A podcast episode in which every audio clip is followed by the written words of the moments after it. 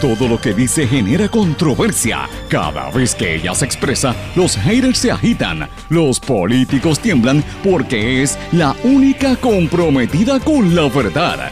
Periodista, bloguera, relacionista licenciada, analista de la noticia, escritora y le dicen la provocadora en las redes sociales. Y ahora comienza en blanco y negro con Sandra Rodríguez Coto.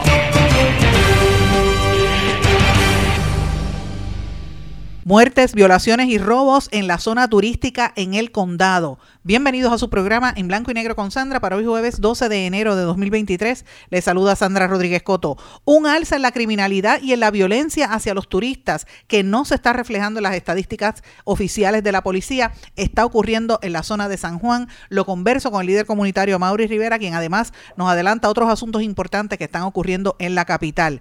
Causa para arresto por agresión sexual y actos lascivos contra el ex ayudante del alcalde de San Sebastián. La víctima de 25 años era subalterna de Esteban Balán, un hombre de 71. Paralizan construcción ilegal de una piscina y casa privada en una zona pública de la Reserva Natural de la Cueva del Indio en Arecibo. Denuncian crisis ambiental en Vega Alta. Álgida protesta ambiental también frente a la Casa Alcaldía de Salinas. Puerto Rico se queda fuera del debate de América Latina y el Caribe. Psicóloga señala en vista pública que el COVID-19 fue creado intencionalmente, eso lo dicen aquí en Puerto Rico. En camino un cambio nuevamente de operador del auto expreso. Entre marzo y abril se espera que comience a llegar las propuestas para sacar a Professional Account Management. Pero ¿qué es lo que ha pasado ahí y por qué lo paga el consumidor? Que viene un aumento en los peajes. Lo vamos a hablar en, a continuación. No se descarta un alza en el precio del café. Prepare su bolsillo. Los presidentes de la Cámara de Representantes y del Senado piden que haya garantías antes de privatizar. De lo contrario, no le darán paso al nuevo operador de energía eléctrica. Vamos a hablar de estas y otras noticias en la edición de hoy de En Blanco y Negro con Sandra. Este es un programa independiente,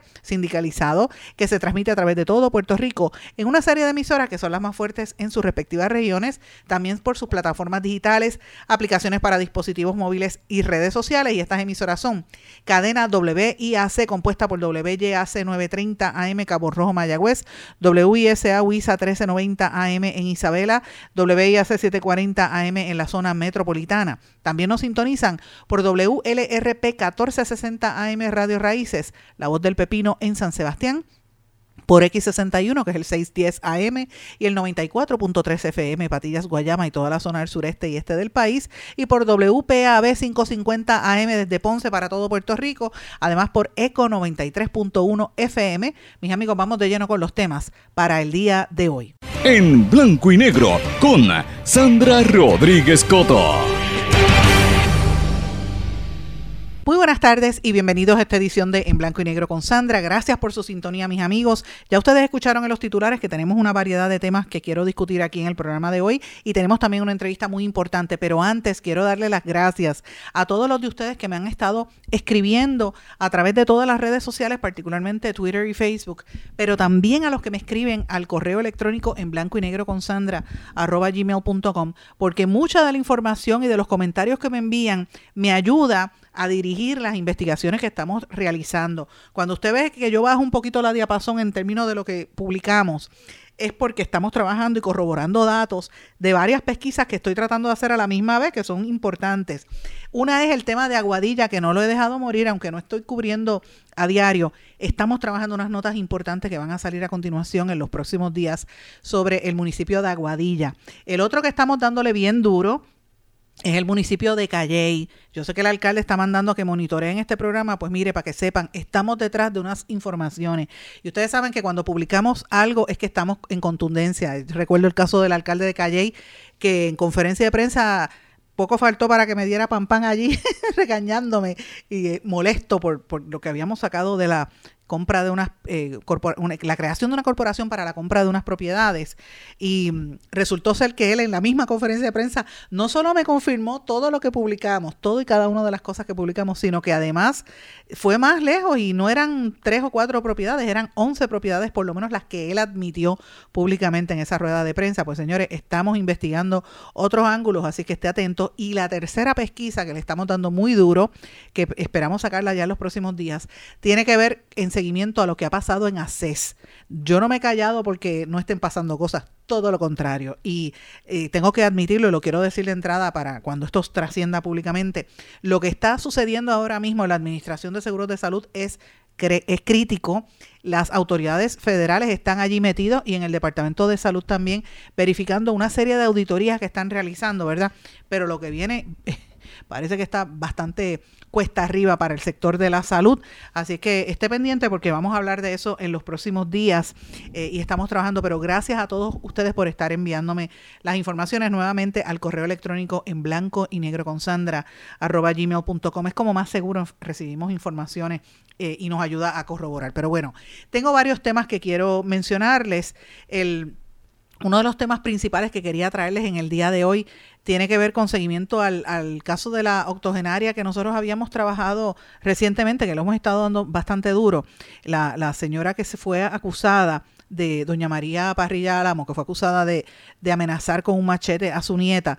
Están diciendo por ahí en la prensa, y de hecho yo lo tuve que corregir a varios compañeros en los medios, que dicen que ella está en libertad. Ella no está en libertad. Esta señora sigue para todos los efectos presa, pero no está en la cárcel. Está ingresada en un hogar de envejecientes al cual no tiene acceso, precisamente porque está como si, si fuera presa. Así es que es importante que sepan que la información que están difundiendo medios corporativos no es correcta es incorrecta lo que están diciendo esta señora, no está en libertad y tampoco eh, dijeron que, que, la nieta estuvo en la vista, lo cual aparentemente no fue lo que sucedió.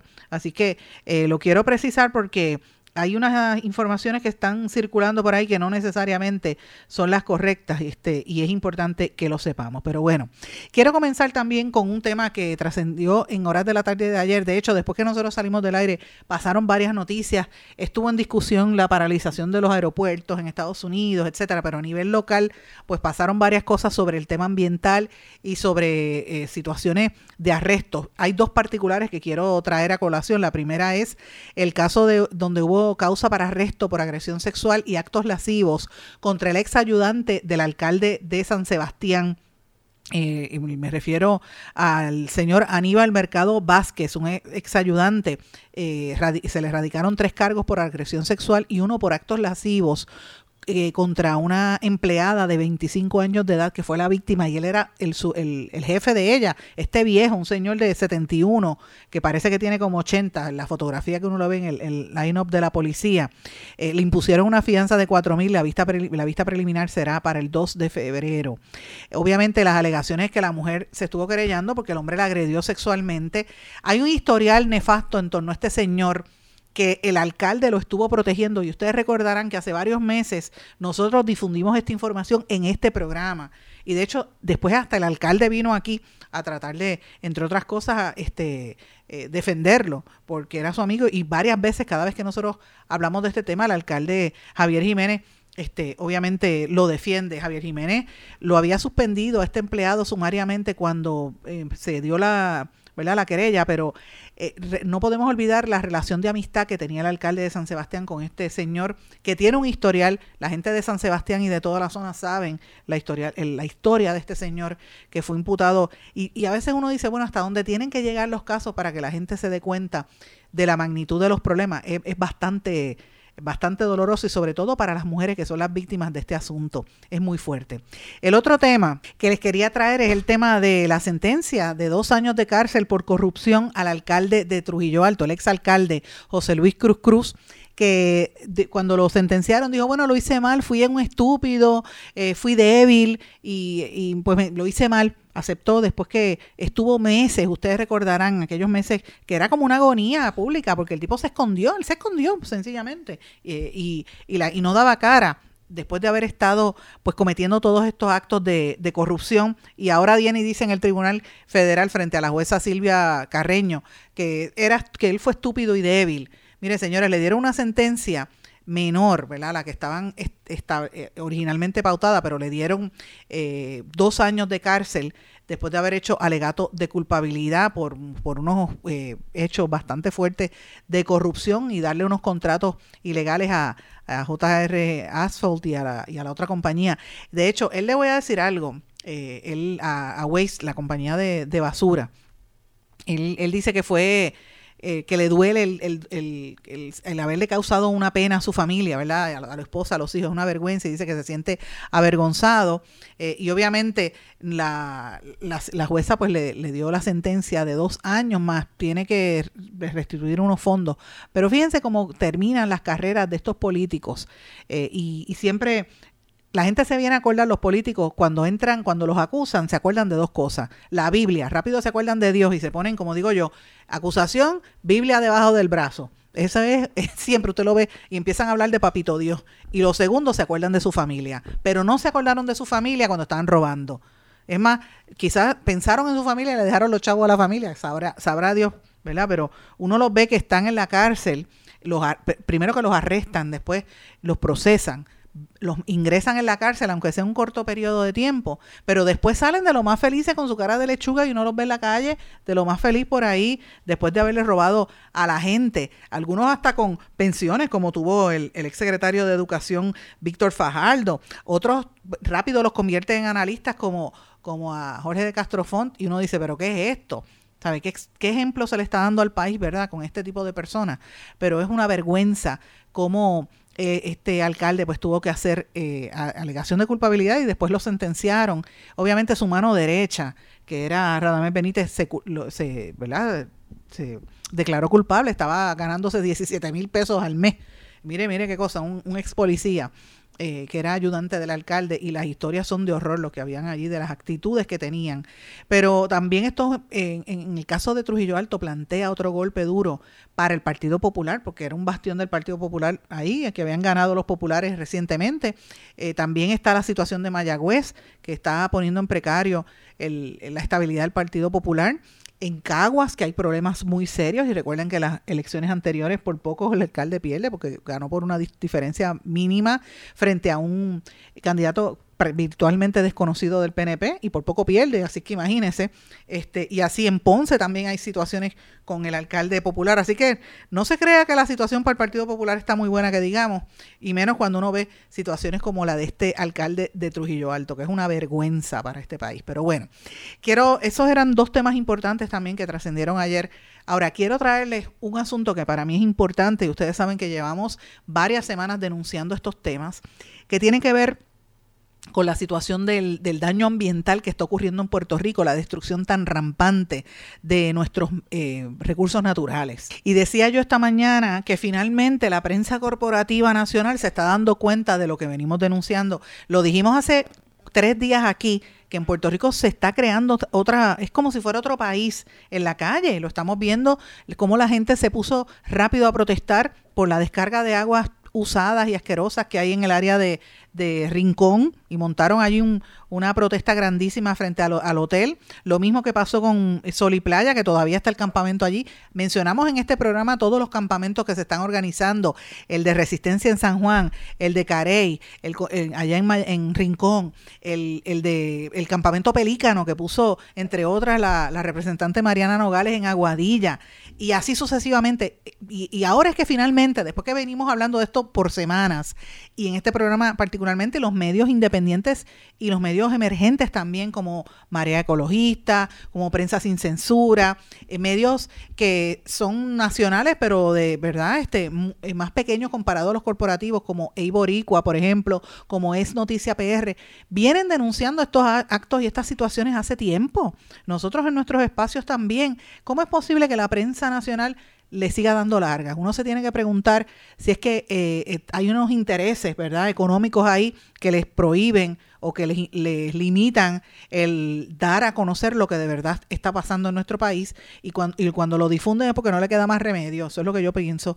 Y la otra opción es que, mira, como tienen tan poco personal, pues quizás no le prestan atención para no perder anunciante, que es lo que pasaba, por ejemplo, con cuando no cubrían y no cubren lo que está pasando, el, caos que hay en salud, por ejemplo, pues responde a esos, a esos intereses. Entonces, pues el, el lector y el público tiene que entender lo que está pasando quién le, quién informa y quién no. Hoy, por ejemplo, el periódico El Nuevo Día, en uno de los titulares principales de portada, dice, nuevos incidentes en Salinas y Arecibo muestran inquietantes tendencias al incumplimiento con políticas ambientales. Los sucesos de esta semana reflejan los retos que persisten para hacer valer las políticas a favor de los recursos naturales. Miren qué vuelta le han dado en el nuevo día a un asunto que nosotros venimos aquí diciendo hace tiempo, desde eh, no desde este año, sino desde el año pasado, de lo que de verdad está pasando.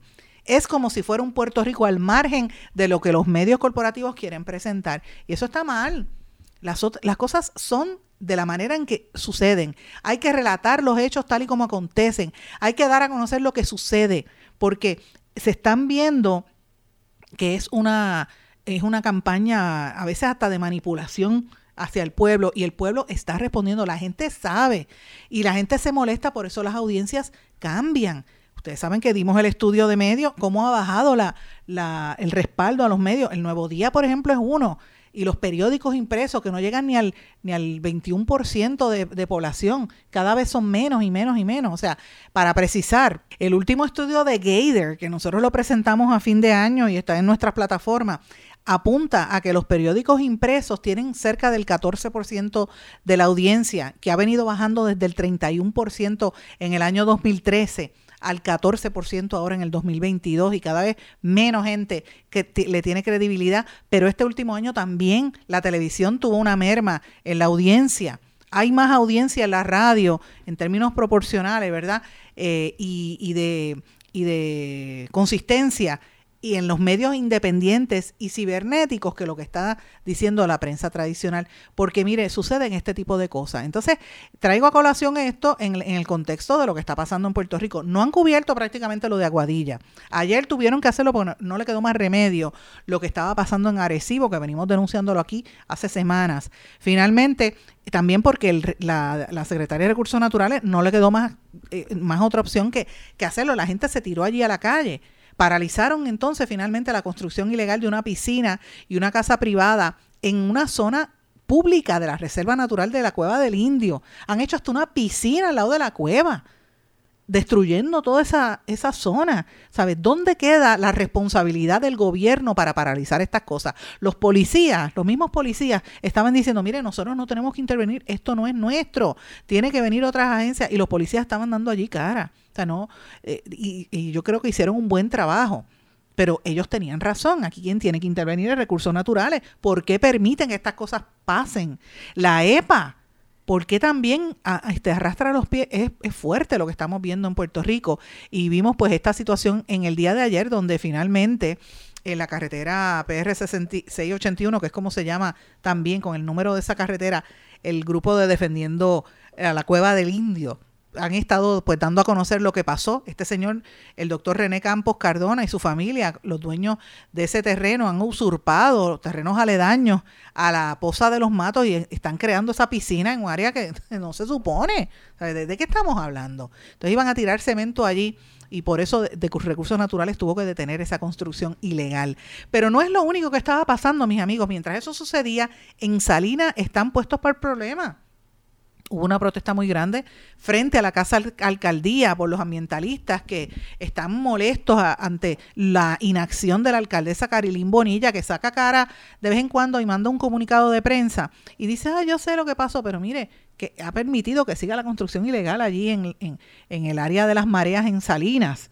Obviamente, recuerden que, y lo dijimos aquí, estamos en récord, que el marido de la alcaldesa tuvo que ver con lo que está pasando allí Así que, pues ya usted sabe a qué, se, a qué pasa y por qué es que responden esto. Y ahí hay mucha gente este, poderosa y legisladores. Eh, recuérdense el rol también que, que se le imputó a Ana Armito y cuando tuvo que admitir en este mismo programa que fue donde primero lo dijo, que él pues hizo esa fiesta allí en la, en la reserva natural allí en, en, en Salinas. O sea, miren, miren la situación que hay. Ayer hubo una protesta grandísima allí y la gente está puesta para el problema como dicen, pero, eh, o sea, están a la, a, la, a la, primera soltada van a ir a protestar. La, eh, la, gente está con coraje y el gobierno tiene que darse cuenta de eso y los medios también, porque eso es una realidad de lo que sucede en Puerto Rico. Eh, ya le dije a Aguadilla, ya le dije a Rincón, Aguadilla, eh, Arecibo, Salinas, mire lo que pasa en Vega Alta. La legisladora municipal de Vega Alta, Brendalí Rubio Mena, presentó varias fotografías que evidencian y nos envió, nos hizo llegar a nosotros cómo están contaminando los terrenos por lixiviados en las facilidades del Departamento de Obras Públicas del municipio de Vega Alta. Y la alcaldesa María Vega, pues no actúa en torno a esto. O sea, una situación muy fuerte en el centro de acopio municipal, cómo está bajando la la, todas esas, mm, ¿verdad? Por decir contaminación a otras zonas dentro del mismo municipio y hacen esa llamada, ¿verdad?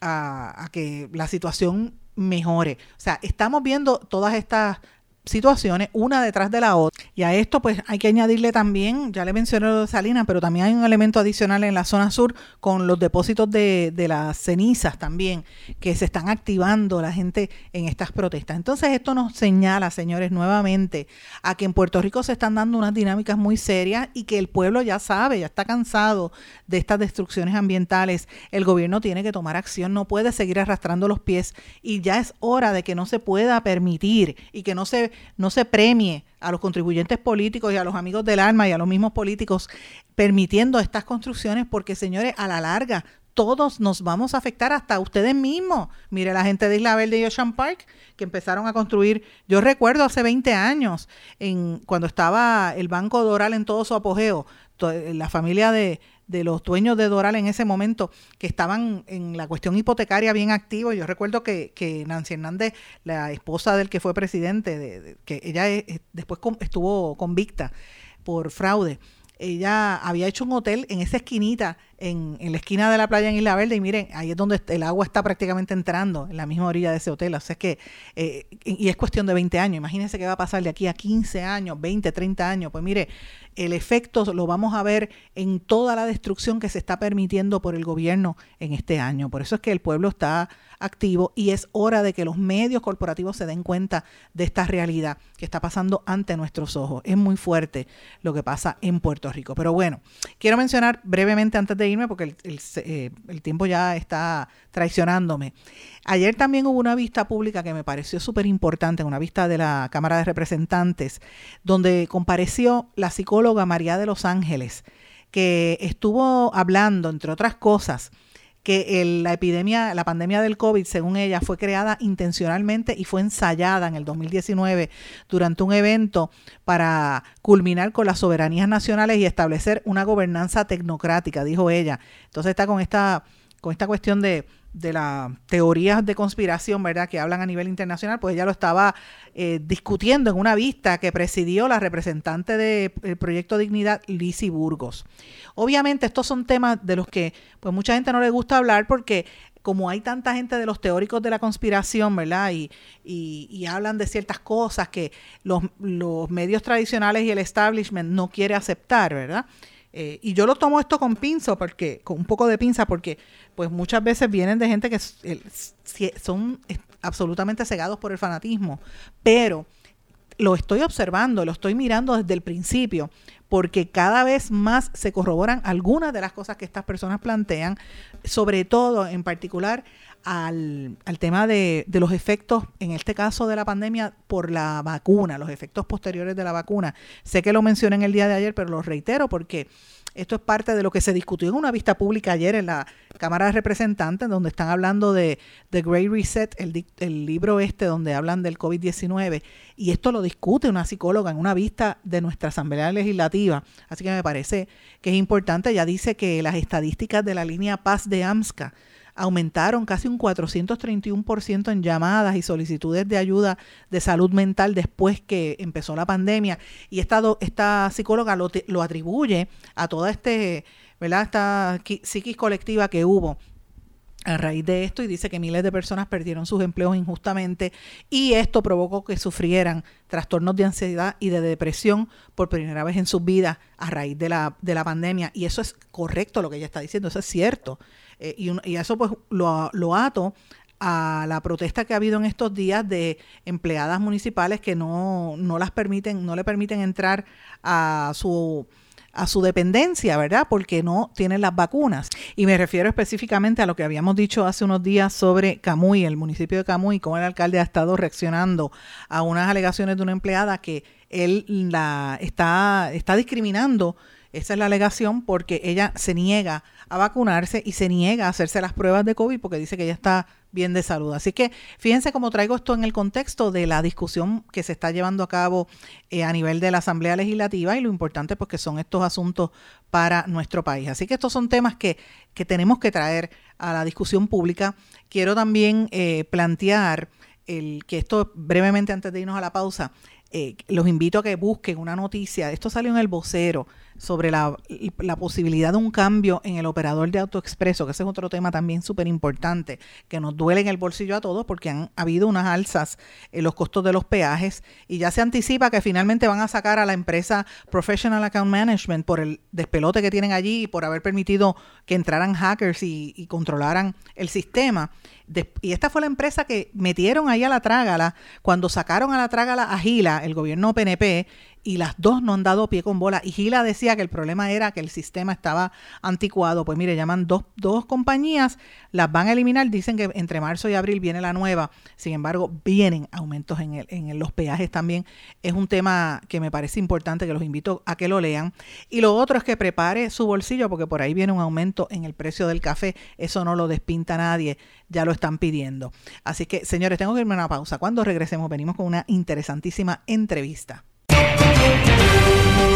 No se retiren, el análisis y la controversia continúa en breve, en blanco y negro, con Sandra Rodríguez Coto.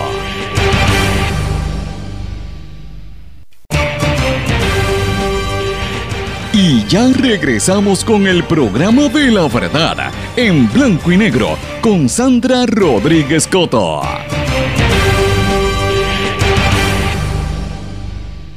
Bueno, mis amigos, tengo en línea telefónica un amigo de hace muchísimos años con quien yo suelo de vez en cuando chocar cabezas, como digo yo, y conversar de los temas importantes. Y quizás para muchos de ustedes lo, lo identifican con una lucha reciente que fue la lucha eh, para rescatar un parque en el, en el área del condado. Pero yo lo conozco desde hace muchos años cuando él venía del mundo de las finanzas y de las telecomunicaciones y de la banca. Eh, que era un ejecutivo muy reconocido en ese aspecto, pero tiene una trayectoria larga y me refiero a Mauri Rivera. A Mauri, bienvenido en Blanco y Negro con Sandra. Muchas gracias por la invitación y qué bueno estar contigo y con ustedes. Igualmente, igualmente. Feliz año nuevo y muchas cosas buenas para ti y para toda tu familia. También para ti y los tuyos. Son gente especial. gracias, igualmente. Mira, Mauri, yo te llamo porque eh, a veces uno se siente, por lo menos me pasa a mí, que tengo que decir y, y, compartir o, analizar tanta noticia negativa y sobre todo del, del, la destrucción de nuestro país, porque no sé de qué otra manera puedo eh, identificarla. Y es en todos los renglones, lo que está pasando en Arecibo, en, con la cueva del Indio, lo que está pasando en, lo que pasó en Rincón en la playa, lo que está pasando en Aguadilla, en Salinas, en el mismo área metropolitana, con todas las construcciones desmedidas y la, y la erosión costera. Eh, eh, ¿Tú crees que nosotros tengamos algún tipo de solución con lo que estamos enfrentando? Tú que eres líder comunitario y que, y que te enfrentas a esto todos los días. Bueno, primeramente déjame aclararte que yo soy líder comunitario, pero yo más bien líder de barrio del condado, que en Puerto Rico quedamos todavía líderes de barrio, que trabajamos de forma este, totalmente dedicada a nuestras comunidades, como era la época de antes, y luchamos y batallamos sin esperar nada a cambio. el, eh, eh, y, hablando del condado, que no es diferente de, Puerto Rico, después de la lucha del, del parquecito Borinquen, del parque Borinquen, donde mataron esos árboles, fueron siete árboles que lo, lo, lo envenenaron, fue bien obvio. Pues eso nos abrió los ojos, especialmente a mí, sobre este asunto y este, eh, eh, estamos viviendo unos tiempos muy preocupantes porque el asunto es que se ha perdido el compás moral, ese compás que está dentro de cada uno de nosotros. Y estamos viviendo un momento donde el dinero eh, es la meta. yo trabajé en Wall Street en la década del 80, fui banquero de inversiones y y eh, hice muchas cosas que fueron eh, primerizas y también me dediqué al negocio de las telecomunicaciones, establecí 14 compañías de teléfono en diferentes partes del mundo. Tú estableciste aquí para que la gente sepa Centennial, que fue la primera privada. Yo, fui fundador de Centennial aquí, una compañía que, que eh, es un SILEC, una compañía Competitive Local Exchange Carrier que ofrecía todo, todo tipo de servicios, una lo mismo lo hice en México con Yo y otras. Y este, pues durante mi vida, en mi carrera, eh, yo aprendí que el dinero no es la meta, el dinero es una forma de lograr la meta, pero lo que tú tienes que tener como ser humano es estar claro cuáles son tus valores y estar claro de que tú vienes aquí en una visita corta, donde tú tratas de hacer lo mejor que tú puedes, pero tienes que acordarte de que esa visita tiene que atender tu entorno. Eso se ha perdido en Puerto Rico. En este momento estamos totalmente perdidos porque los líderes que tenemos, los líderes y los políticos que tenemos, pues el, ejemplo que nos dan es un ejemplo terrible. Y me refiero a que todo el tiempo ya estamos acostumbrados que, que investiguen a uno por esta razón, sean agentes federales, o que otro cometa eh, eh, eh, cuestiones que salen libres, porque en el sistema de aquí protegen a estas personas, pero salen libres o no acusados de cosas que para nosotros son obvias que están mal. Entonces, si los, los que dan el ejemplo que están haciendo esto, pues el resto de nuestro país, de nuestra isla, pues el ejemplo que recibimos es un ejemplo roto. Entonces, para complicar las cosas, Puerto Rico se ha vuelto un narcoestado. Así, qué bueno que, lo dices así, qué bueno que lo estás diciendo de frente, porque... Hay, que decirlo, se ha convertido en eso, porque el, las, los intereses, eh, ya sean políticos, los políticos aceptan esta gente, pues quieren negociar con ellos, y el apoyo de ellos es importante, pero no se dan cuenta de que la vara del compás moral, tú no la puedes estar doblando, nada más mira en una sola dirección. Entonces, no nos dan el ejemplo a los jóvenes y a las generaciones que, que, que, vienen por ahí de lo que es correcto y no correcto. Entonces, a mí me, me comenta mucha gente, no, pero eh, eh, se roban dinero, pero está bien. Pero hacen eh, obra, pero hacen obra, que dicen, roban, pero hacen Hicieron obra, pero roban y está bien. Pues entonces el gobierno federal tiene en las, en, en como maneja a Puerto Rico, tiene un por ciento, a veces un 10%, que tiene que ver con esto. Ellos le llaman como una pérdida, pero que ellos saben que van a haber eh, cosas extrañas con dinero desapareciendo y cosas por debajo de la mesa, pues en algún momento, en algún momento tenemos que decir no. Y nosotros los que, ya yo soy abuelo, pues yo le hablo como, como, como un abuelo joven a ustedes, pues tenemos que decirle no a, la, a, estar eh, eh, comprometiendo los valores, la ética, la moral, y entonces de decir que lo malo es bueno si y aceptable si logran hacer su obra. no, puede ser. Te voy a decir algo. Rico, mm. Dime. No, que te voy, te voy a comentar algo en eso que estás mencionando. Yo precisamente estoy investigando tres temas periodísticos que vinculan, ¿verdad? Algunos son temas ambientales, otros son temas económicos, pero todos apuntan a una misma dirección que es como si fuese crimen organizado. He recibido información de, de funcionarios eh, del Departamento de Justicia, por ejemplo, que están bajo asedio de amenazas a su vida y a su seguridad, como si esto fuera Colombia en la época de, los de los narcotraficantes. Entonces, yo digo, eso está pasando en nuestro país, donde matan gente todo el tiempo. Eh, este, este año lo comenzamos con un montón de asesinatos, con un montón de mujeres eh, maltratadas, víctimas de violencia, más de 10.500 niños con querellas de, de abuso hacia los niños, abuso hacia los, hacia los viejos. Entonces, ¿qué uno puede hacer como ciudadano ante esa respuesta? Y te, te, hago este, este preámbulo porque... Y tú que estás en la calle viendo la gente y la gente piensa, ah, condado, tienen chavos, son los riquitos, eh, cuando no necesariamente es, así, hay mucha gente eh, abandonada en sus hogares. ¿Qué, qué tú encuentras? ¿Qué tú encuentras en, en, tu comunidad? Bueno, en mi comunidad eh, encuentro que la comunidad, la gente se nos está yendo los de Puerto Rico. Es una cosa interesante. Entonces, ¿por qué se nos van? Pues vamos, vamos a, empezar con lo básico, la seguridad. La criminalidad nos está comiendo en el, en el condado. Ah, eh, yo me recuerdo, Sandra, en, en la época que tú eras periodista con el Nuevo Día y esa, que si ocurría un crimen y mataban a una persona, eh, eh, había un movimiento bien fuerte a través de todas las eh, entidades para, para atenderlo. Pero hoy en día eso es normal. Entonces en el condado, pues eh, matan gente, apuñalan gente y no se le da la atención para resolverlo. Eh, yo, yo tengo, por ejemplo, eh, un jovencito que lo apuñalaron en la playa detrás del Marriott y entonces porque fue a, rescatar a, tres señoras que estaban ahí turistas, pues el muchacho fue muy valeroso y, y, la rescató, ¿verdad?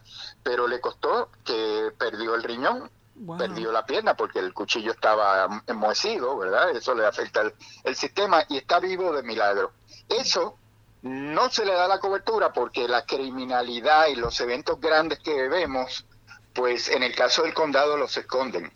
Y pues, eso que tú mencionas, eso que tú estás mencionando es importante que la gente lo sepa porque yo he escuchado y quiero que me corrobores si por lo menos en toda esa área turística me dicen que desde San Juan, particularmente Punta Las Marías, Isla Verde, hasta Isla Verde, eh, la, la, violencia y el raterismo y los asaltos incluso en zona turística son la orden del día y eso no trasciende. ¿Es correcta esa información? Es.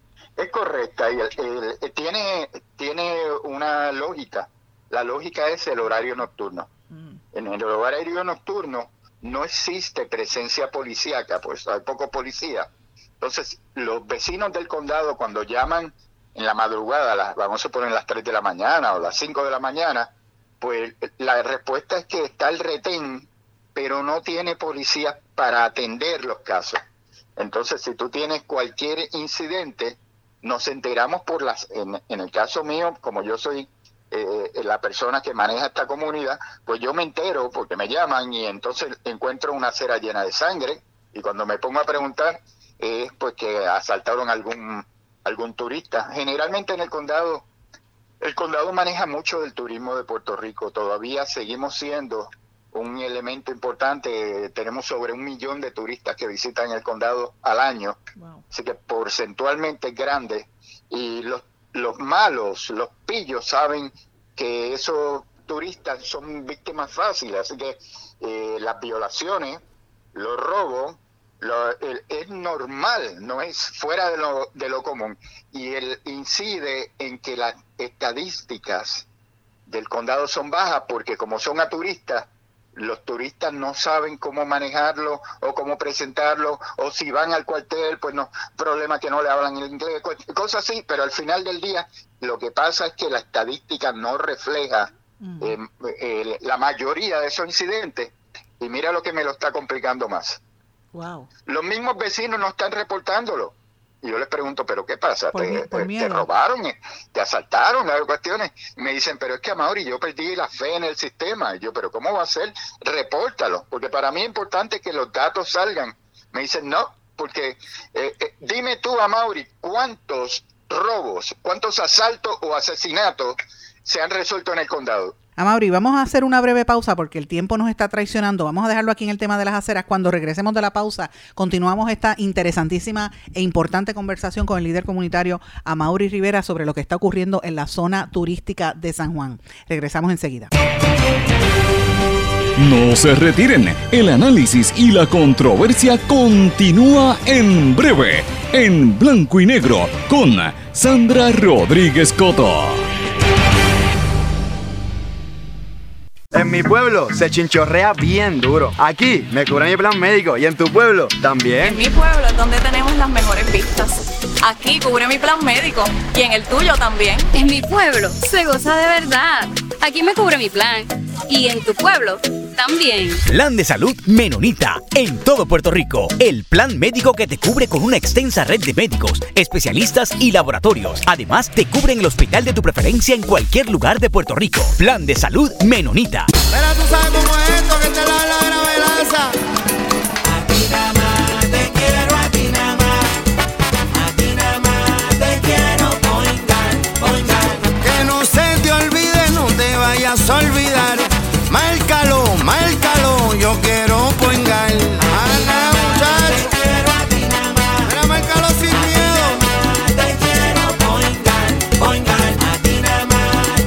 Yo quiero point guard.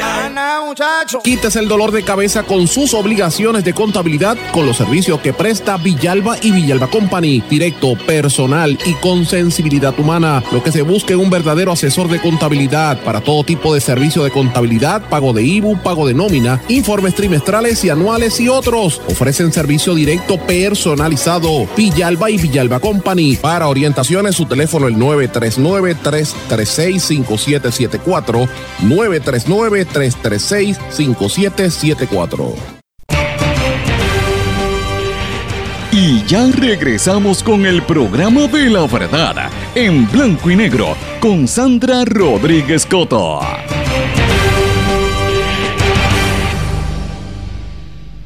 Regresamos en blanco y negro con Sandra. Bueno, nos quedamos antes de irnos a la pausa en que en el tema de las aceras, que está ocurriendo también un problema muy serio en toda la zona de San Juan, particularmente en el área turística. Y continuamos esta conversación con el líder comunitario Amaury Rivera. Y me quedo calladito la boca, ¿verdad? Sí, sí, sí. Ese Porque el condado no es diferente al resto de Puerto Rico. Así que ese es un elemento, ¿verdad? Ese, ese te estoy dando un ejemplo.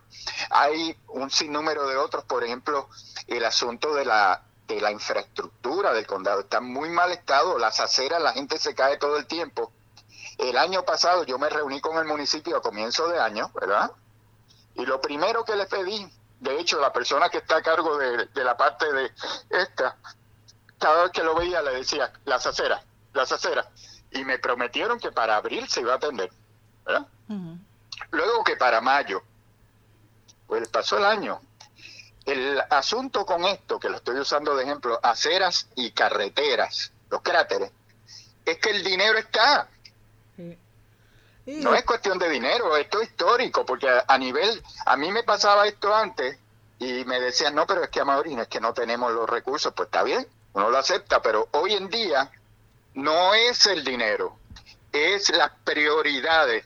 Las prioridades están en otras cosas, ¿verdad? En, yo le llamo bondo y capota, ¿verdad? Sí. Mucha pinturita por aquí, muchas cositas por allá, las fiestas que hacen en calle Loíza, que los vecinos se enteran el mismo, la misma semana que hay una actividad del municipio en su calle Loíza, entonces se quedan atrapados en las, en las calles. Ese es otro elemento, y va- vamos al, al- al tercer elemento. El tercer elemento tiene que ver con la comunicación entre el gobierno y los ciudadanos. Es muy pobre.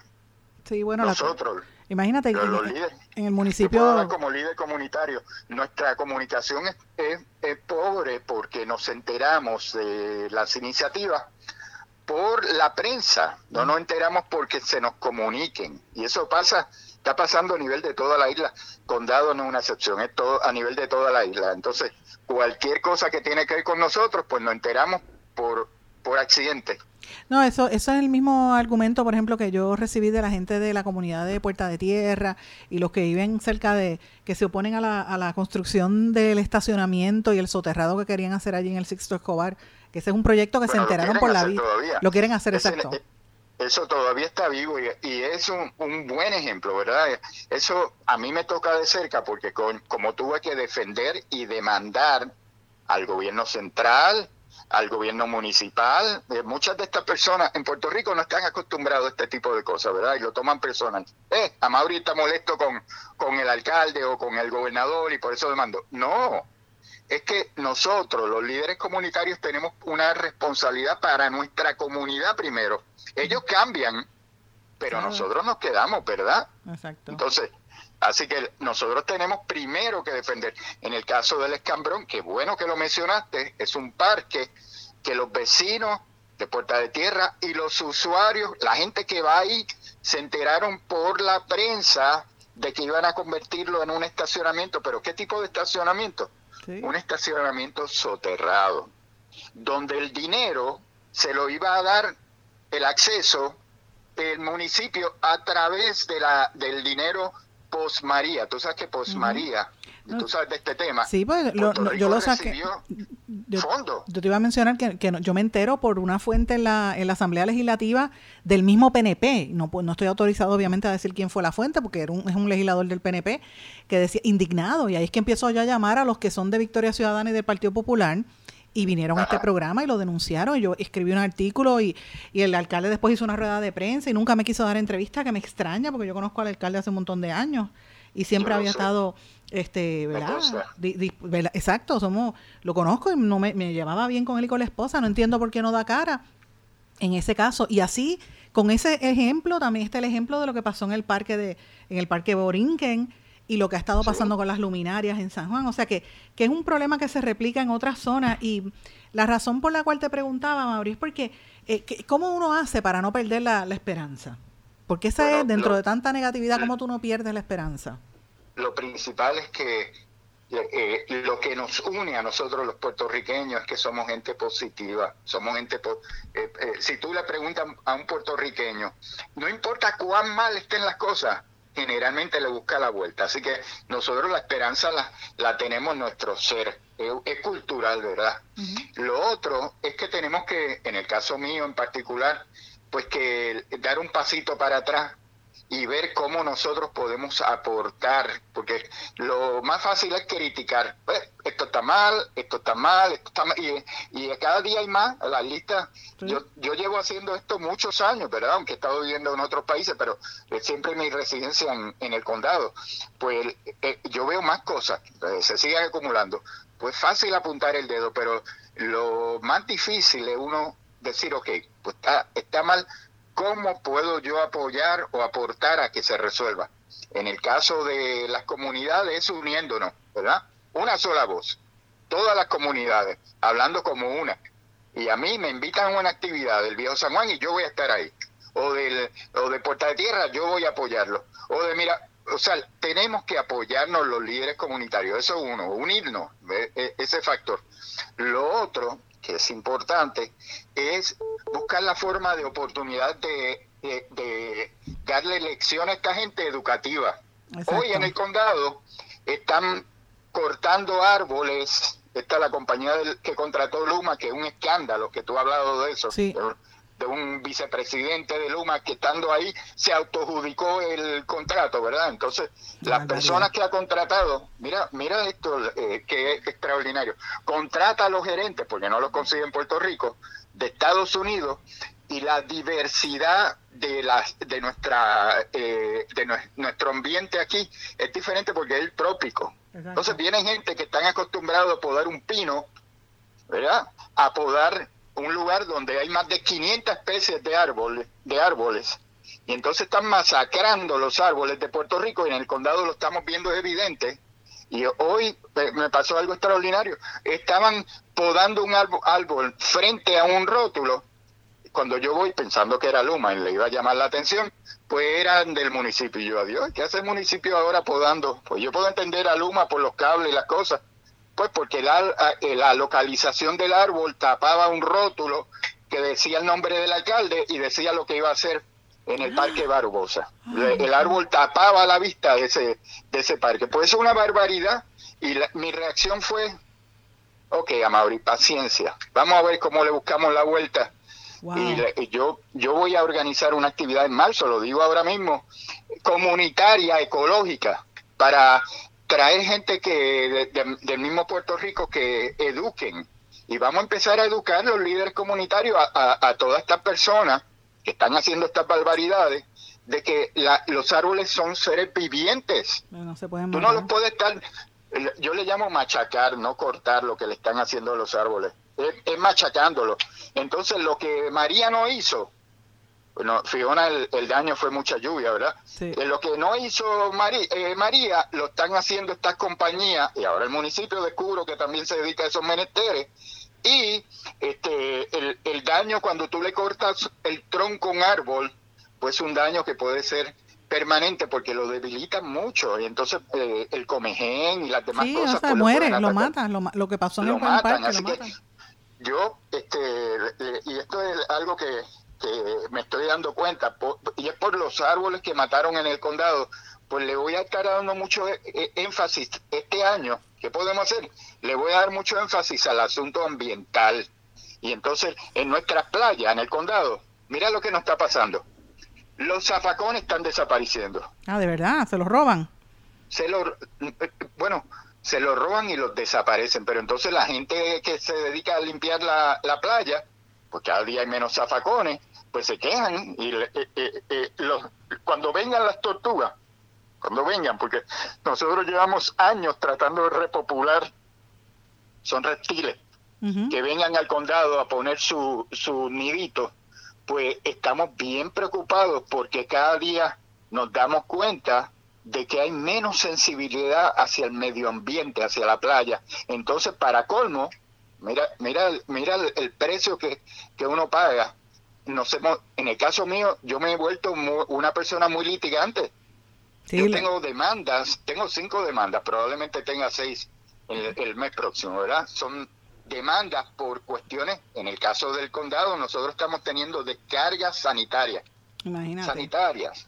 ¿Tú sabes lo que es sanitaria? Sí, lo que está, lo que está pasando, lo que está pasando en Rincón con el, en el, el hotel que estaba tirando descargas sanitarias a la playa. Es una Sí, barbaridad. Muy bien que la- los vecinos lo que hicieron allí, una solución que yo, yo pensé muy creativa, porque lo pusieron para el parque de allí cercano y entonces la descarga salió hoy. Pues nosotros estamos teniendo descargas sanitarias en la laguna Wow. y en nuestras playas y entonces eh, en el caso de la playa te sorprendería, pero quien está haciendo las descargas es quien se supone que esté multando por estas descargas, que es el departamento de eh, el, eh, Acueducto. recursos naturales, Ah, no, recu- recursos naturales, no es acueducto, fíjate, es recursos naturales. Increíble. ¿Cómo ocurre esto? Usted que me está escuchando, pues eh, en, en el condado las aguas pluviales, o sea, de- del alcantarillado, las recogen en piscinas. Una, la más grande está detrás del Supermaxi, perdona el anuncio. Sí, Está sí. detrás del Supermaxi. en la el condado. 18. Es gigantesca Eh, perdóname, Entonces- llega el condado, en el condado, sí. en el condado, ¿verdad? En el Supermax allí. Pues eh, lo que esa piscina de donde se recogen esas aguas, pues esto es lo nuevo. Anteriormente lo hacían de día, de noche. Recursos Naturales, que es quien administra esas esas piscinas, tira el agua a la playa del condado, pero los tubos que antes llegaban a lejos de la playa se han roto con el pasar del tiempo y entonces el, el- el agua sanitaria Ay, está está saliendo en la, en la arena, en la playa. Entonces, eh, yo tengo muchos casos que vienen gente, por ejemplo, surfers o gente que Enfermo. viene- enfermos, tienen eh, eh, paño en la piel o tienen enfermedades. A una persona le dio la cuestión esa que, que le come la piel. Eso se dio en el condado. Uy. Así que este, este, eh, eh, estamos viviendo unos tiempos eh, retantes, pero en el caso nuestro del condado sobre todo porque es una comunidad turística y el efecto que tiene en la economía es muy grande y en el caso mío en particular pues me obliga a tener que tomar acción legal porque uno llena los formularios, uno se queja, uno ha- pero cuando tú has seguido todos los procesos Y no y pasa no ha nada. respuesta, ¿qué uno hace? Sí, tienes que actuar. Pero yo, que yo te agradezco que hayas estado con nosotros porque, y te he dejado hablar para que la gente escuche de voz de, un, de una persona que está en el field y vea lo que está pasando. Eso que narra a Mauri, yo lo converso con gente en Arecibo, yo lo converso con gente en, en, en- en Luquillo el año pasado. O sea, está dándose en todo Puerto Rico y yo creo que la gente nos tenemos que dar cuenta de que estamos viviendo unos momentos muy duros. A Mauri, gracias por estar con nosotros aquí en Blanco y Negro con Sandra. Gracias a ti, se te aprecia y a todos los que te escuchan. Muchísimas gracias. Me tengo que despedir por ahora, mis amigos. Será hasta mañana. Que pasen todos. Muy buenas tardes. ¿Se quedó con ganas de más? Busque a Sandra Rodríguez Coto en las redes sociales o acceda a en blanco y negro.blogspot.com porque a la hora de decir la verdad solo hay una persona en la cual se puede confiar. Sandra Rodríguez Coto en blanco y negro.